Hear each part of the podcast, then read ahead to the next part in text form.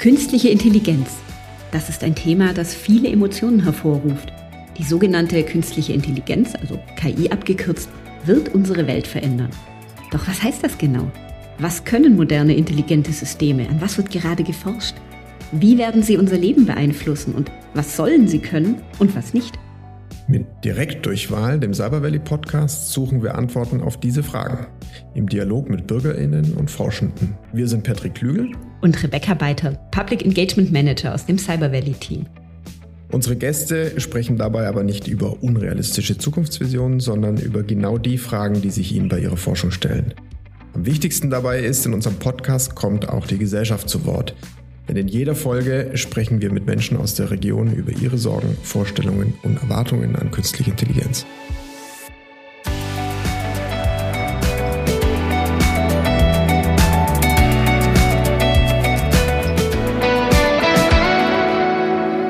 Thema heute starten wir mit einem Szenario. Stellt euch vor, ihr seid in einem autonom fahrenden Fahrzeug und vor euch gibt es einen Unfall. Ein Mensch reagiert in so einer Situation ja ganz intuitiv, aber das Auto könnte entscheiden, was passieren soll. Soll es auffahren und mein Leben als Fahrerin gefährden? Soll es ausweichen und zum Beispiel ein Kind am Straßenrand anfahren oder auf der anderen Seite einen älteren Herrn? Also kurz gesagt, soll Technik Menschenleben gegeneinander abwägen können? Eine ethische Frage. Und ich wäre natürlich froh, wenn ich als Fahrerin so unversehrt wie möglich bleibe, aber ich würde jetzt auch nicht wollen, dass unbeteiligte andere am Straßenrand gefährdet werden. Patrick, wie siehst du das? Sehr schwierige Entscheidung. Es ist natürlich ein berühmtes Beispiel, aber es ist auch ein fiktives Szenario. Und ich finde es eigentlich spannend, auch darüber nachzudenken, wo werden denn heute schon Entscheidungen von intelligenten Systemen getroffen und wie wird damit Verantwortung umgegangen. Also denken wir beispielsweise an den Social Media Stream, der uns angezeigt wird, wo Algorithmen entscheiden, welche Informationen wir sehen und welche nicht. Oder das Beispiel Kreditwürdigkeit, wenn ein System entscheidet, ob ich kreditwürdig bin oder nicht. Genau. Und ähm, da steht natürlich dahinter die Frage ähm, von Abwägung und Verantwortung. Und das sind letztlich ethische Fragen, mit denen sich natürlich auch die Forschung beschäftigt, mit denen aber sich auch die Gesellschaft beschäftigen muss. Ähm, wo wollen wir, dass diese Systeme eingesetzt werden? Wo sollen sie nicht äh, eingesetzt werden? Und wie kann das alles so gestaltet werden, dass es auch fair ist? Ähm, ja, große Fragen. Genau, und dem Wohle der Gesellschaft dann letztlich ja auch dient. Diese Fragen behandelt ein Teil der Wissenschaft im Besonderen, nämlich die KI-Ethik. Und zu diesem Thema KI-Ethik habe ich heute Thilo Hagendorf als Gesprächspartner zu Gast. Er ist KI-Ethiker am Exzellenzcluster für maschinelles Lernen an der Universität Tübingen. Herr Hagendorf, in unserer Anmoderation haben wir ja jetzt ein sehr plakatives Szenario vorgestellt. Also autonomes Fahren, wer soll in einer Unfallsituation eventuell angefahren werden. Aber sind das überhaupt die konkreten Themen, mit denen sich KI-Ethik momentan beschäftigt? Äh, jein. Also klar, die KI-Ethik beschäftigt sich damit. Große Teile dessen, was ich so lese, sind offen gesagt so ein bisschen philosophische Extravaganzen. Umgekehrt gibt es aber schon ernstzunehmende empirische Forschung auch zu diesem Problem, wo man etwa erhebt, wie in unterschiedlichen Kulturkreisen solche sogenannten Trolley-Situationen ähm, entschieden würden. Das ist aber ja spannend, dass da die Kultur einen Unterschied macht. Also zählt zum Beispiel Kinder jetzt in der einen Kultur mehr als in der anderen und würden eher verschont werden? Oder wie kann ich mir das vorstellen? Ja, tatsächlich ist es so, dass ähm, man transkulturell, also überall auf der Welt feststellen kann, dass junges Leben Leben eher gerettet werden soll oder in gewissem Sinne einen höheren Wert zugesprochen bekommt. Allerdings ist es gibt es schon leichte Schwankungen, wie stark diese Signifikanz ist und wie zum Beispiel Situationen bewertet werden, wenn ein Kind über eine rote Ampel läuft und dann es eben zu einer Unfallsituation kommt. Und ähm, diese Erhebungen sind in einem gewissen Sinne auch sehr wichtig, denn die klassische Vorstellung ist ja, dass so ein Algorithmus, der dann das Auto autonom fahren lässt, dass hier von professionellen Ethikerinnen und Ethikern sozusagen vorgegeben wird, wie der zu entscheiden hat. Und das Ergebnis wäre dann am Ende sicherlich, dass gesagt wird, ja, es dürfen so wenig Menschenleben wie möglich aufs Spiel gesetzt werden. Das bedeutet aber wiederum, dass es eine höhere Wahrscheinlichkeit gibt, dass auch dann die die, die Passengers, also die Menschen, die im Auto sitzen, zu Schaden kommen. Das wiederum hätte zur Folge, dass autonome Autos schwerer hätten, verkauft zu werden und Menschen einfach sich schwerer tun, diese Technologie zu adaptieren, obwohl sie ja insgesamt sicher ist. Ähm, das heißt, es käme am Ende dann doch zu mehr ähm, Toten und Verletzten im Verkehr. Das heißt, es ist tatsächlich sehr wichtig zu schauen, wie würde die Allgemeinheit in solchen Situationen entscheiden. Aber ich muss auch dazu sagen, es ist, hatte ich ja schon angedeutet, es ist ein bisschen auch teilweise eine, eine, philosophische Extravaganz, sich damit zu beschäftigen, weil diese Situation ist einfach nur ein Modell. Man nutzt sie für Studien, um Stimuli in diesen Studien zu setzen. Aber die Situation, dass jetzt so ein Unfall ähm, entsteht, lässt sich ja empirisch nicht beobachten. Es gab zwar schon Unfälle mit autonomen Autos, aber noch nie solche Trolley-situationsartigen Unfälle. Zumindest wäre mir das nicht bekannt. Und KI-Ethik ist ja auch noch ein viel, viel breiteres Feld als jetzt nur im Bereich autonomes Fahren Absolut, eingesetzt. Ja. Ähm, können Sie ein paar Beispiele geben für mich als ganz normale Bürgerin? Wo komme ich denn mit den Themen der KI-Ethik in Berührung? Ja, es gibt natürlich schon einige Bereiche des Alltags, ähm, wo man mit Technologien zu tun hat, in die KI gewissermaßen eingebettet ist. Die klassischen Beispiele ähm, sind Ranking-Algorithmen, die mir Suchergebnisse in einer bestimmten Reihenfolge anzeigen oder Empfehlungssysteme für Produkte oder Medien, ähm, aber auch mein, ähm, mein, mein Spam-Ordner ähm, wird äh, durch eine KI gewissermaßen befüllt oder der Wetterbericht, den ich mir anschaue. Hier sind KI-Systeme im Hintergrund. Und aus ethischer Sicht wäre da dann die Frage, was bekomme ich angezeigt oder geht das immer auch noch weiter mit, was macht das mit der Gesellschaft, wenn gewisse Menschengruppen gewisse Dinge angezeigt bekommen? Wie gehen Sie an so eine Frage heran? Also die Themenfelder der KI-Ethik sind unglaublich breit gefächert. Es gibt, glaube ich, vier klassische Bereiche. Im ersten wird geschaut, sind KI-Systeme fair oder diskriminieren sie gegen bestimmte Personengruppen. Im zweiten wird geschaut, sind KI-Systeme transparent oder inwiefern sind sie auch erklärbar, technisch erklärbar. Im dritten Bereich wird geschaut, wie sicher sind sie oder wie robust sind sie, können sie angegriffen und missbraucht werden. Und im vierten Bereich wird geschaut, inwiefern bestehen Zurechenbarkeitsbeziehung oder Verantwortungsbeziehung, um klären zu können, wer trägt eigentlich oder wer haftet, wer trägt gewissermaßen die Schuld, wenn autonome Systeme Fehler machen, Schäden erzeugen etc. Das sind so vier ganz klassische Bereiche der KI-Ethik, die man dann an den verschiedenen Themenbereichen durchdeklinieren kann. Und gerade zu diesem letzten ähm, Bereich da finde ich es spannend, die Frage der Verantwortung auch wirklich zu stellen. Jetzt mal beispielhaft, ich bewerbe mich irgendwo, es gibt ein autonomes System, das die Bewerbung ausfiltert und ich als Frau werde beispielsweise diskriminiert und komme gar nicht in den Auswahlprozess hinein. Wer trägt denn aus Ihrer Sicht oder wer sollte da die Verantwortung tragen? Der Entwickler, die Firma, die das einsetzt? Ja, oder der Händler, der so ein Produkt vertreibt und so weiter und so fort. Ich denke, ähm, Verantwortung wird hier verteilt auf mehreren Schultern. Man nennt das Verantwortungsdiffusion. In so einem System des Vertriebs und der Entwicklung von KI-Systemen hat jeder eben in seinem oder jede in, in seinem oder ihrem Teilbereich eine gewisse Verantwortung. Und ähm, du hast jetzt ein Beispiel der algorithmischen Diskriminierung angesprochen, ähm, was hier jetzt klassischerweise eben ganz wichtig ist und wo auch sehr viel Verantwortung besteht, ist zu schauen, mit welchen Trainingsdaten wird ein KI-System ja, angelernt und sind in diesen Trainingsdaten Frauen genauso repräsentiert wie Männer. Und das ist natürlich ein Punkt, den muss vor allen Dingen, der muss vor allen Dingen in der, in der konkreten Technikentwicklung dann angegangen werden. Jetzt sind das aber ja Themen, die in, zum Beispiel in der klassischen Informatik noch gar nicht die große Rolle spielen. Zumindest soweit ich weiß, sind ja jetzt in Studiengängen der Informatik ethische Aspekte noch nicht zwingend eingebaut. Das wäre aber, wenn ich Sie jetzt verstehe, durchaus sinnvoll, wenn die Leute, die diese äh, Programme trainieren und entwickeln, in diesen Bereichen auch geschult werden. Na, ich würde nicht sagen, dass das nicht eingebaut ist. Also gerade das Thema Fairness im maschinellen Lernen oder in der KI, im KI-Bereich ähm, wird fast schon inflationär behandelt und das ist auch Teil des Studiums.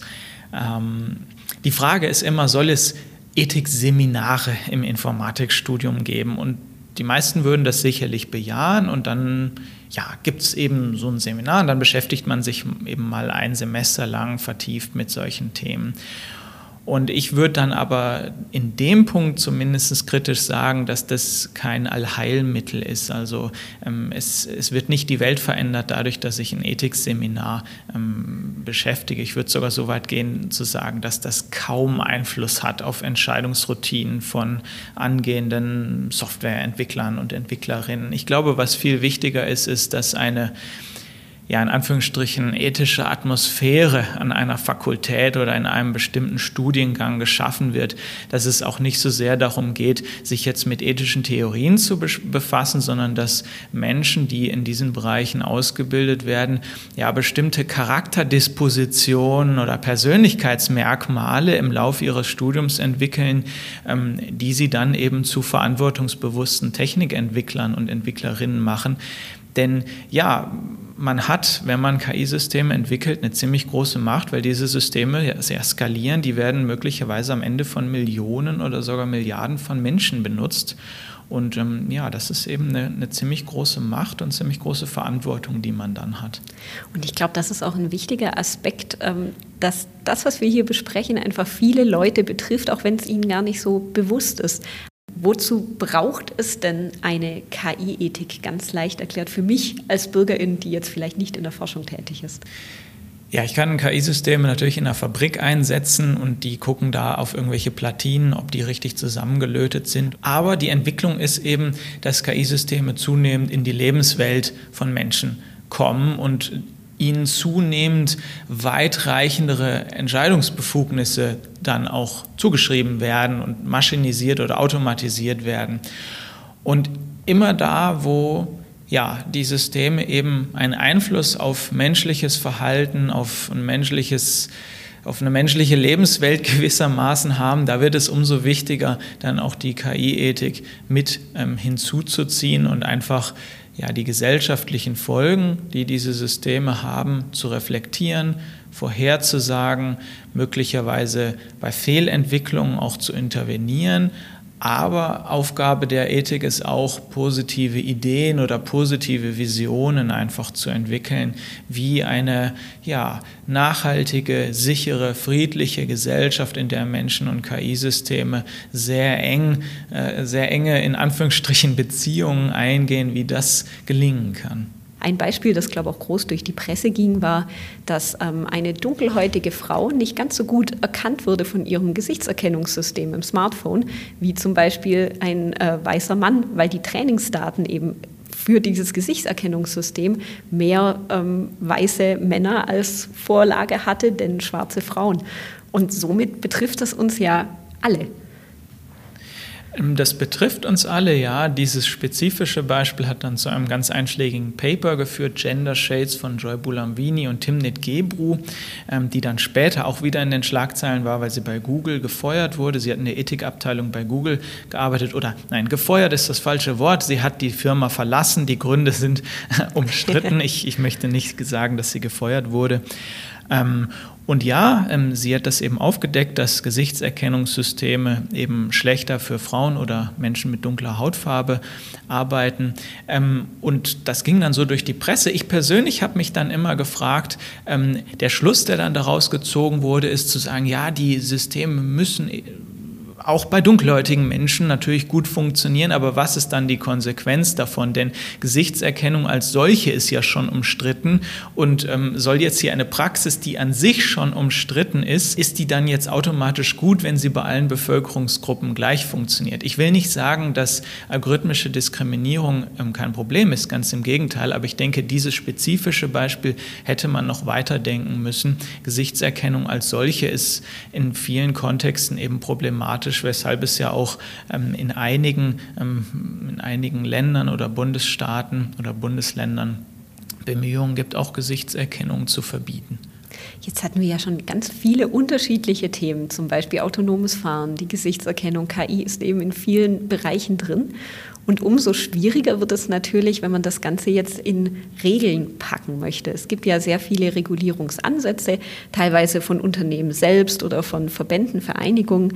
Ähm, die sich viele Gedanken gemacht haben, wie man solche Probleme verhindern kann und Gedanken zur KI-Ethik gemacht haben. Es gibt eine Auflistung der EU, wo über 400 Dokumente gelistet sind und ein paar davon haben Sie ja auch in einem Paper untersucht. Was war denn Ihr Fazit daraus? Was steht in, in diesen Regulierungen? Sind die schon ausreichend KI-ethisch ausgerichtet? Genau, das ist richtig. Ich habe eine Metastudie zu KI-Ethik-Richtlinien gemacht. Es gibt inzwischen zwei Nachfolgestudien auch, ähm, die auf meiner aufbauen. Die sind im Grunde genommen zu den gleichen Ergebnissen gekommen. Die Ausgangssituation ist, dass es fast schon eine regelrechte Inflation an solchen Ethikrichtlinien gab und dann natürlich interessant ist zu schauen, gibt es da einen Konsens auf bestimmte Prinzipien, was steht da drin, was steht da nicht drin. Und diese Richtlinien kommen aus der Wirtschaft oder Industrie, aus der Wissenschaft selbst, aber auch von gouvernementalen oder staatlichen Institutionen, Behörden etc. Und naja, es gibt schon so etwas wie einen Konsens und der Konsens betrifft eben diese Prinzipien, die ich gerade schon mal angesprochen habe, also dass gesagt wird, ähm, KI-Systeme müssen privatheitsschonend sein, sie müssen fair funktionieren, sie müssen sicher sein, ähm, sie müssen transparent oder erklärbar sein, es, müssen, es müssen Zurechnungsbeziehungen oder Verantwortungsbeziehungen geklärt sein.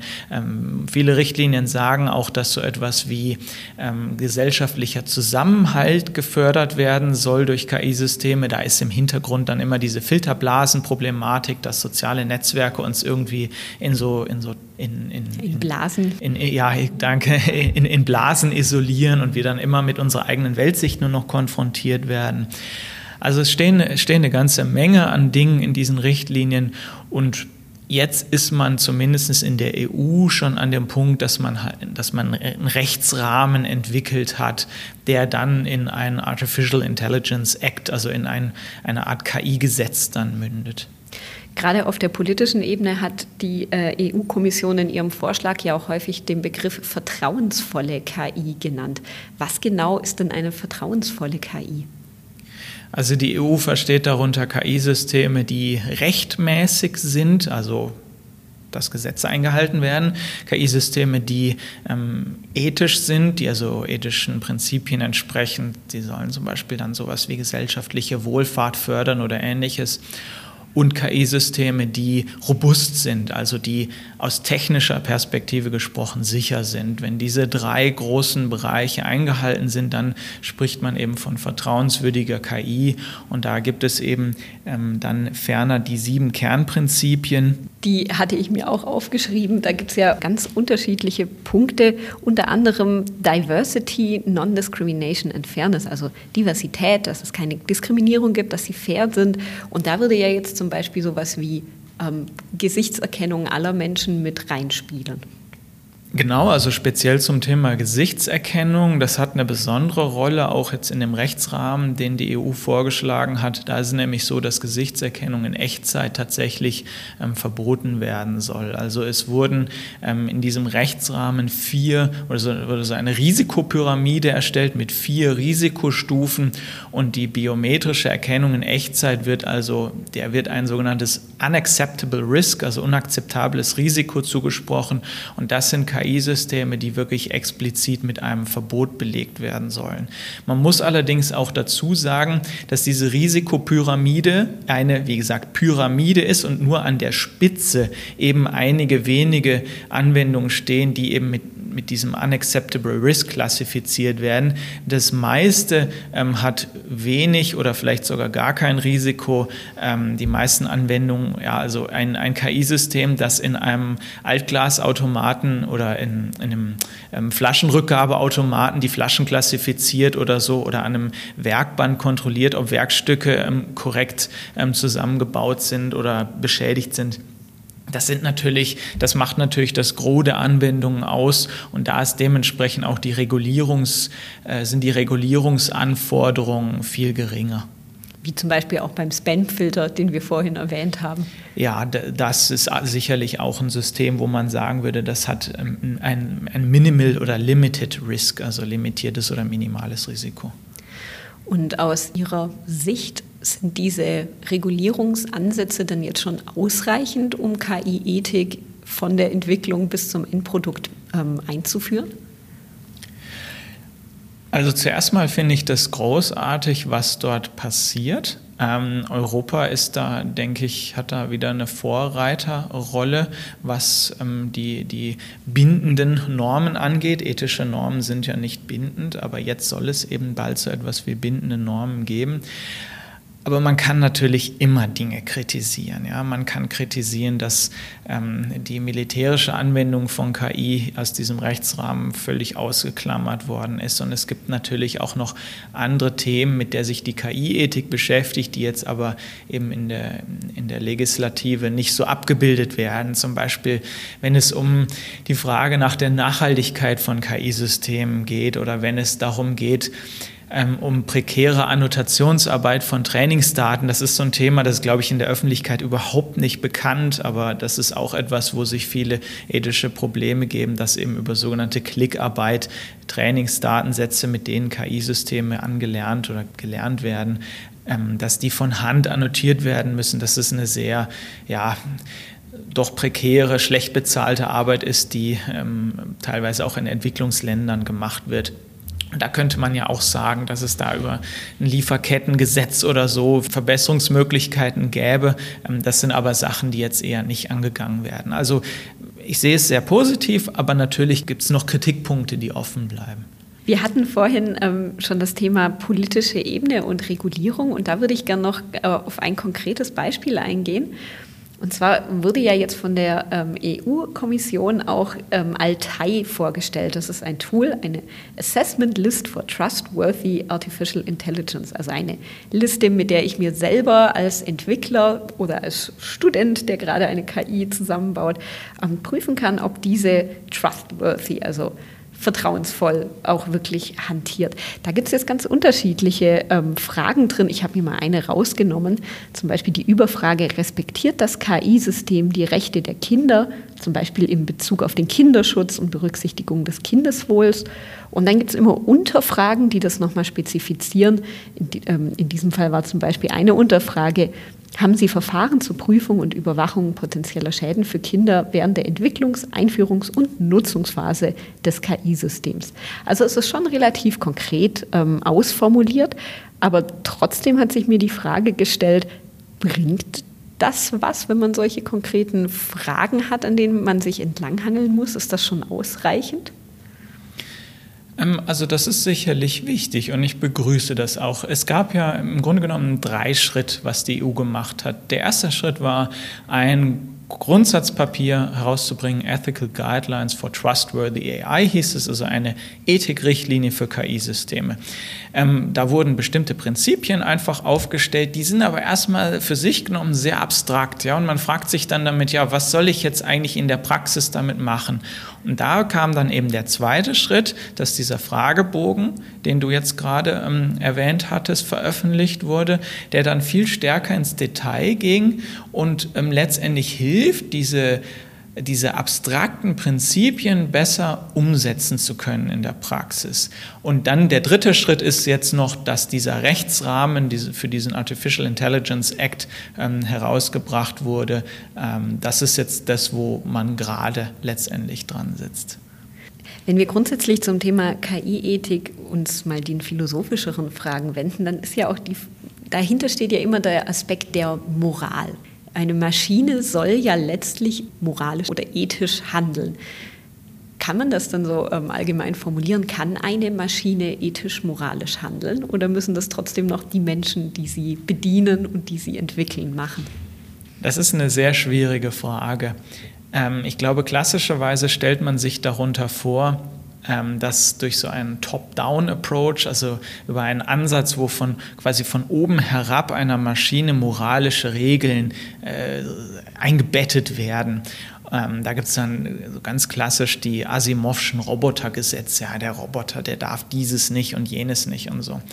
Und ähm, so wird das eigentlich fast nirgends gemacht Und ähm, auch das, was wir als Moral bezeichnen, das ist ja ein Set an Handlungsregeln, was man nach dem Code gut, schlecht bewerten kann. Ähm, dieses Set, so wie wir Menschen das moralisch verarbeiten, das kann man nicht in einer Maschine reproduzieren.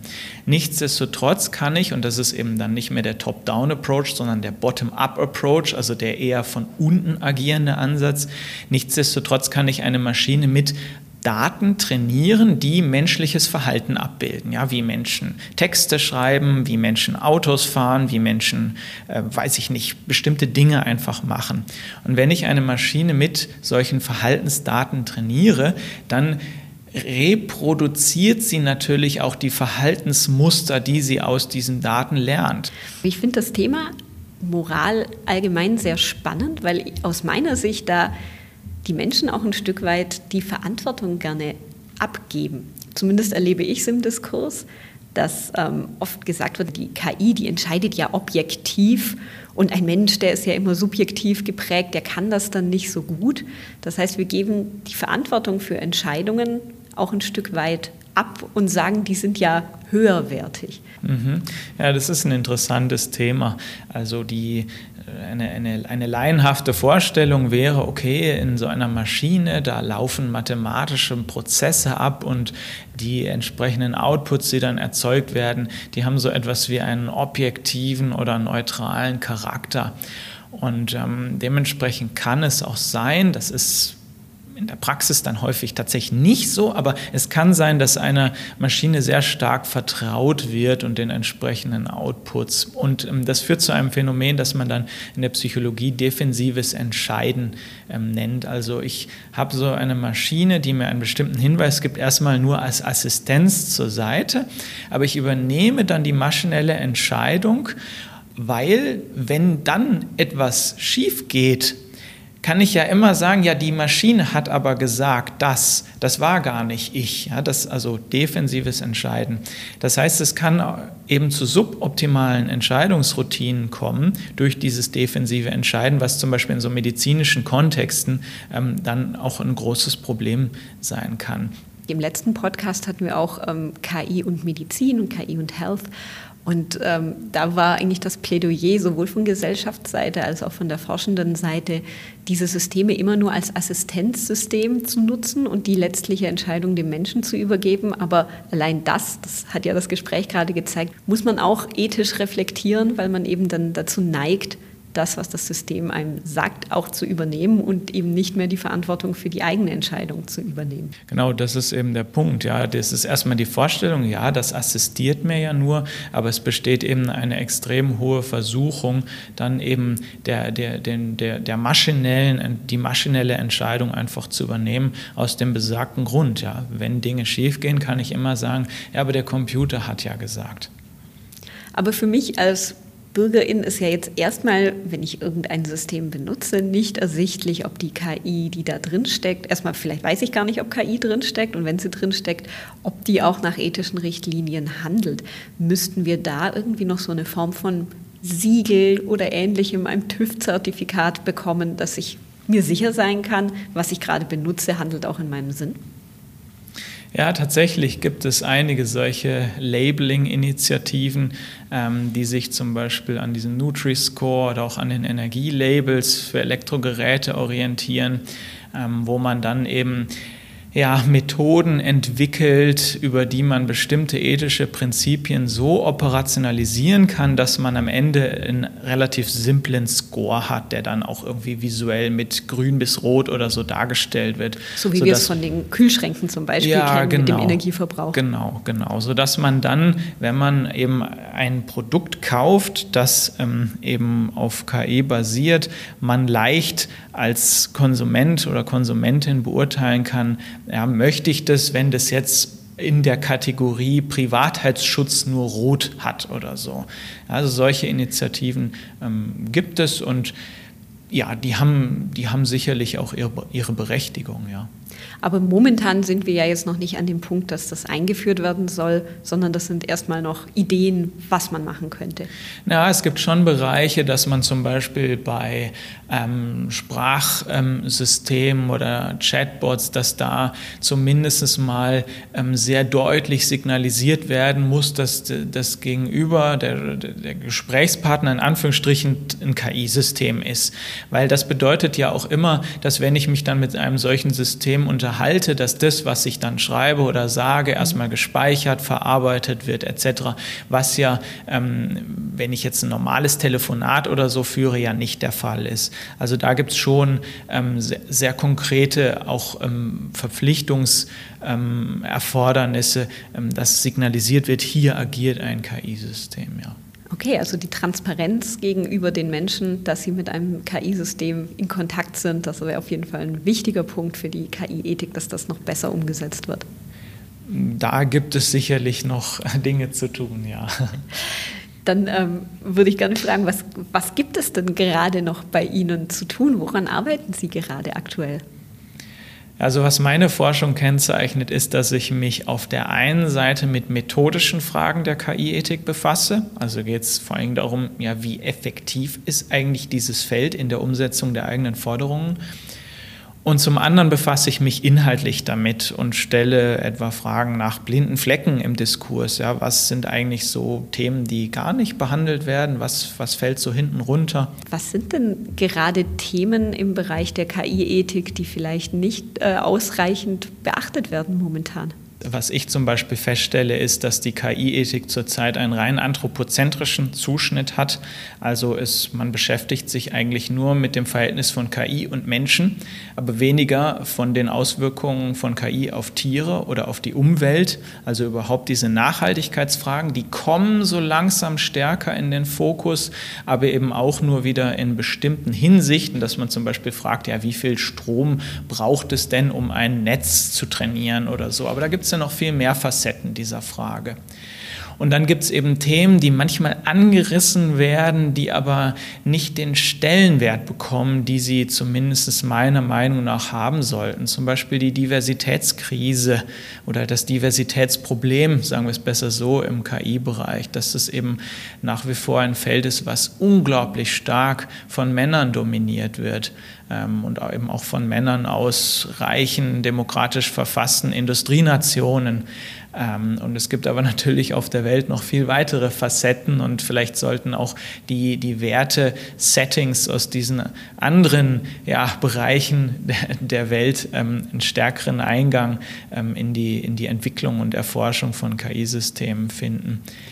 Wenn wir jetzt gerade Hörerinnen oder Personen, die eben einen anderen Hintergrund haben, ähm, im Podcast haben und diese Personen in diese Richtung gehen wollen, was wäre denn dann das Studienfeld, das man studieren müsste, um am Ende KI-Ethiker zu werden? Also die wahrscheinlich naheliegende Antwort auf diese Frage wäre, ja, Philosophie studieren, ja, da lernt man dann irgendwie praktische Philosophie und Ethik. Ähm, ich würde sagen, nee, eher nicht. Also nicht nur, weil die Philosophie teilweise ein ziemlich, sagen wir mal, veraltetes Fach ist, was sehr stark mit sich selbst beschäftigt ist, wo man eher noch Kant-Exegese macht, als sich irgendwie mit aktuellen Phänomenen zu befassen. Ähm, ich würde eher sagen, ja, tatsächlich Informatik studieren. Ähm, das ist da lernt man die viel wichtigeren Wissensbestände, um später dann auch so etwas wie KI-Ethik machen zu können. Vor allen Dingen lernt man da das Handwerkszeug, um dann ethische Prinzipien auch technisch wirklich realisieren zu können. Denn das ist ja nun mal der Fall. Viele der ethischen Prinzipien können technisch gelöst werden. Ja? Fairness, Privatheitsschutz, ähm, Robustheit, alles das kann technisch gelöst werden. Das heißt, ein Informatikstudium ähm, ist, ist, ist der Weg, den man einschlagen sollte, aber eben mit einem interdisziplinären Interesse und überhaupt mit einem ja, mit der Motivation, die Welt zu einem besseren Ort zu machen. Ich glaube, wenn man das mitbringt, dann hat man schon das ganze Handwerkszeug, ähm, was man braucht. Die Motivation kommt hier auf jeden Fall rüber. Thilo, herzlichen Dank für diesen sehr breiten Einblick in das Themenfeld KI-Ethik. Ich glaube, wir haben auf jeden Fall gemerkt, dass es ein Thema ist, das nicht nur Forschende beschäftigt, sondern eben auch für alle BürgerInnen da draußen relevant ist. Danke für die Einladung, hat Spaß gemacht. Ja, spannendes Interview, Rebecca. Gibt es einen Aspekt, den du nochmal besonders betonen möchtest, der dir in Erinnerung geblieben ist oder dich beschäftigt hat? Tatsächlich ja. Ich fand die Ausführungen zum Thema defensives Entscheiden sehr spannend, weil mich das auch irgendwie am ehesten noch direkt betrifft. Ähm, konkretes Beispiel, heute Morgen, als ich hierher gefahren bin, hat das Navi einen anderen Weg angezeigt als ähm, die Route, von der ich eigentlich weiß, dass sie selbst bei höherem Verkehr die schnellste ist. Und ich bin dann trotzdem dem Navi gefolgt. Und ich kann das gut nachvollziehen, dass selbst wenn ein intelligentes System nur assistiert, man dann doch dazu neigt, dieser Entscheidung oder Empfehlung zu folgen und eben nicht mehr das macht, was man aus einem eigenen Erfahrungswissen weiß, was besser ist. Also spannendes Thema, das man, glaube ich, auch noch mehr reflektieren müsste, weil man ja oft sagt, naja, ein KI-System wird ja nur zur Assistenz eingesetzt. Aber auch das hat eben ethische Hintergründe, die zu reflektieren sind. Fand ich spannend. Wir haben jetzt ja in dem Interview einige Themen angesprochen, die auch eher moralisch, philosophisch sind, aber es gibt ja auch Bereiche, in denen diese ganzen Fragen gerade sehr konkret verhandelt werden, wo sich wahnsinnig viel tut. Und das ist der Bereich Arbeit. Absolut. In, in den privaten Bereichen durch die Smartphone-Nutzung, du hast ein Beispiel geliefert, äh, findet das bereits statt, findet auch dieses Anpassungsverhalten des Menschen bereits statt. In betrieblichen Umfelden gibt es noch nicht viel moderne KI. Das kommt in den nächsten Jahren vermutlich auf uns zu. Aber da gibt es natürlich riesige Einsatzgebiete, sei es die Produktion, sei es Personalwesen, sei es Verwaltung. Und natürlich äh, geht es darum, darüber nachzudenken, welche Auswirkungen hat es dann auf MitarbeiterInnen, die Belegschaft. Und da fand ich es ganz spannend. Ich habe mich dieses Mal im Nachgang zum Interview mit Thilo ähm, mit einer Betriebsrätin unterhalten können und die gesellschaftliche Perspektive eingesammelt. Und zwar am Rande einer Veranstaltung des Forums Soziale Technikentwicklung beim DGB, gemeinsam mit Fraunhofer Institut für Arbeitswirtschaft und Arbeitsorganisation und Cyber Valley, wo wir darüber nachgedacht haben, wie die Einführung solcher Systeme ethisch und sozial reflektiert gestaltet werden kann. Und die Betriebsrätin, mit der ich mich unterhalten habe, hatte eine ganz klare Position. Sie hatte mich gesagt, Stand heute, derzeit würde sie sehr, sehr kategorisch ablehnen, dass solche Systeme in ihrem Betrieb eingeführt werden. Und die Einführung braucht die Zustimmung des Betriebsrates. Und dann habe ich mich eben mit ihr unterhalten und nochmal nachgefragt, welche ethischen Bedenken denn da eigentlich dahinter stehen, womit sie ihre Entscheidung begründet. Und vielleicht können wir mal kurz in das Interview reinhören. Die Ängste sind da, insbesondere eben auch deswegen, weil das Wissen im, wenn ich jetzt sage, in der durchschnittlichen Bevölkerung klingt das arrogant, das meine ich nicht. Also wenn die Leute, die sich mit KI nicht inhaltlich beschäftigen, die haben ein Wissen, das schwankt zwischen Schwarzenegger Terminator und ähm, naja, schon wieder eine andere Form von Excel. Also sprich, die können es nicht einschätzen und die menschliche Natur ist so, dass Fremdes Angst erzeugt, insbesondere wenn es im Arbeitsverhältnis dann sich niederschlägt. Haben Sie denn Befürchtungen beobachtet oder was ist Ihre Einschätzung, inwiefern die Einführung solcher Systeme Arbeitsweisen verändert? Mal ganz von KI abgesehen, ist die Einführung von Software äh, eine immense Herausforderung für Menschen im Büro oder im Werk, die in der Zwischenzeit ihre Updates selber machen müssen, die ähm, plötzlich eine komplett veränderte GUI von Excel vorfinden, wo die Buttons halt ganz woanders sind. Und das jetzt eben weitergedacht auf mögliche äh, Systeme, die ihnen dann eine andere Arbeitsweise vorschlagen, glaube ich, wird da ein sehr großer Widerstand kommen. Ja? Und die Ängste sind da.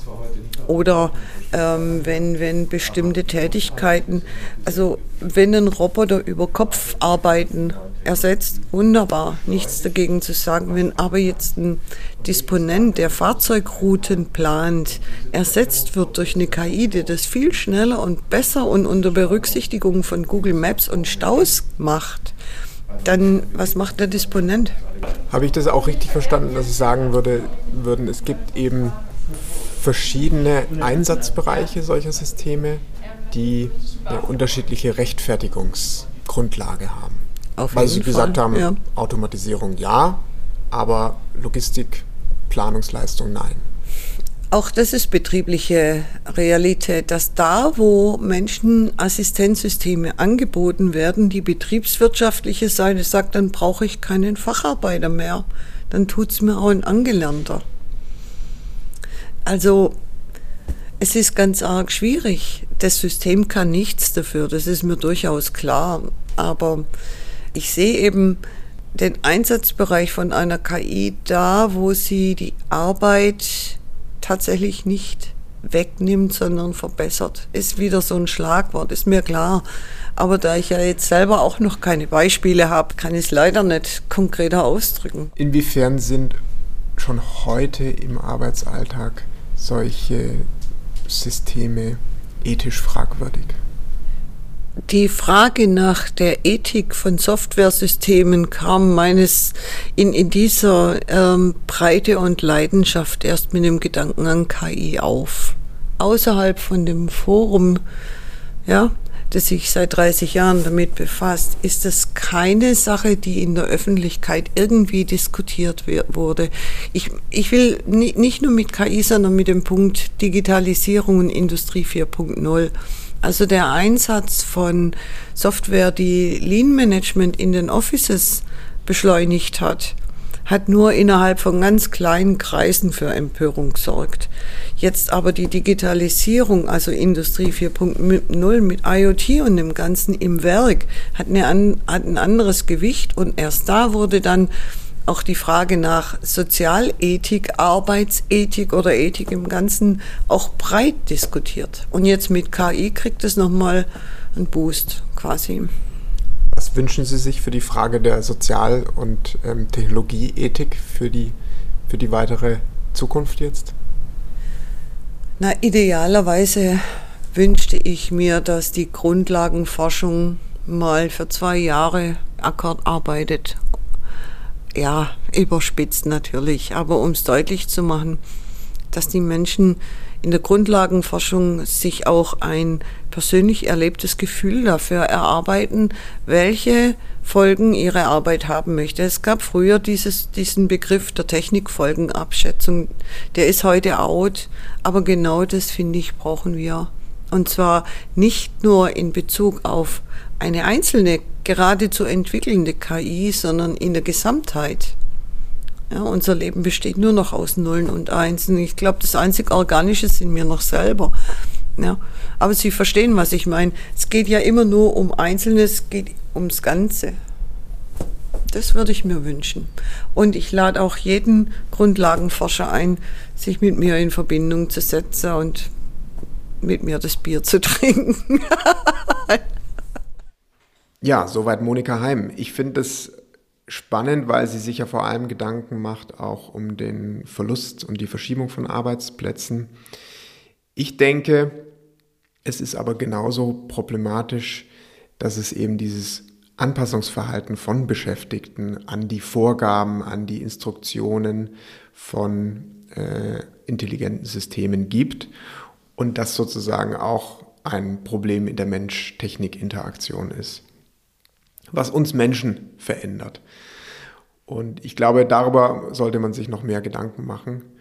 Gerade das ja auch bei diesem Thema KI-Ethik jetzt gerade um diese Einführung in verschiedenen Lebensbereichen geht. Also ich denke, aus dem Interview mit Thilo Hagendorf kam gut raus, es gibt viele Ansätze, was KI schon ethisch macht oder was erfüllt werden sollte, damit eine KI einigermaßen ethisch vertretbar handelt. Aber das jetzt nochmal sehr konkret in, ein Arbeits-, in, in Bereiche wie Arbeit einzubringen. Ich glaube, das ist jetzt gerade die Herausforderung. Und da ist es auch wichtig, dass Menschen, die mit diesem System arbeiten, ein Stück weit ihre Stimme erheben können und einfach mitbestimmen können oder zumindest mitsprechen können, wie genau das eingeführt werden soll. Da haben wir übrigens uns vorgenommen, dass wir demnächst einen Workshop mit Betriebsrätinnen und dem Fraunhofer Institut machen, um da das Gespräch nochmal weiterzuführen. Und auch weitere Hinweise auf die ganzen Dinge, die wir im Public Engagement am Cyber Valley machen, findet ihr in unserem Public Engagement Newsletter, den wir euch hier gerne noch ans Herz legen möchten. Könnt ihr euch anmelden auf unserer Webseite cyber-valley.de. Und auch wenn ihr ansonsten Hinweise habt, Ideen, gerne auch mal selbst Gesprächspartner sein möchtet für unseren Podcast, wendet euch gerne an uns unter public.engagement at cyber-valley.de. Wir freuen uns immer auf E-Mails, Hinweise, Tipps. Und das war's für heute. Vielen Dank, Rebecca. Hat mir Spaß gemacht. Danke, Patrick. Und als kleiner Teaser zur nächsten Folge, es geht um KI und Robotik unter dem Motto Feel the Robot. Und was das genau bedeutet, das hört ihr dann in Folge 6.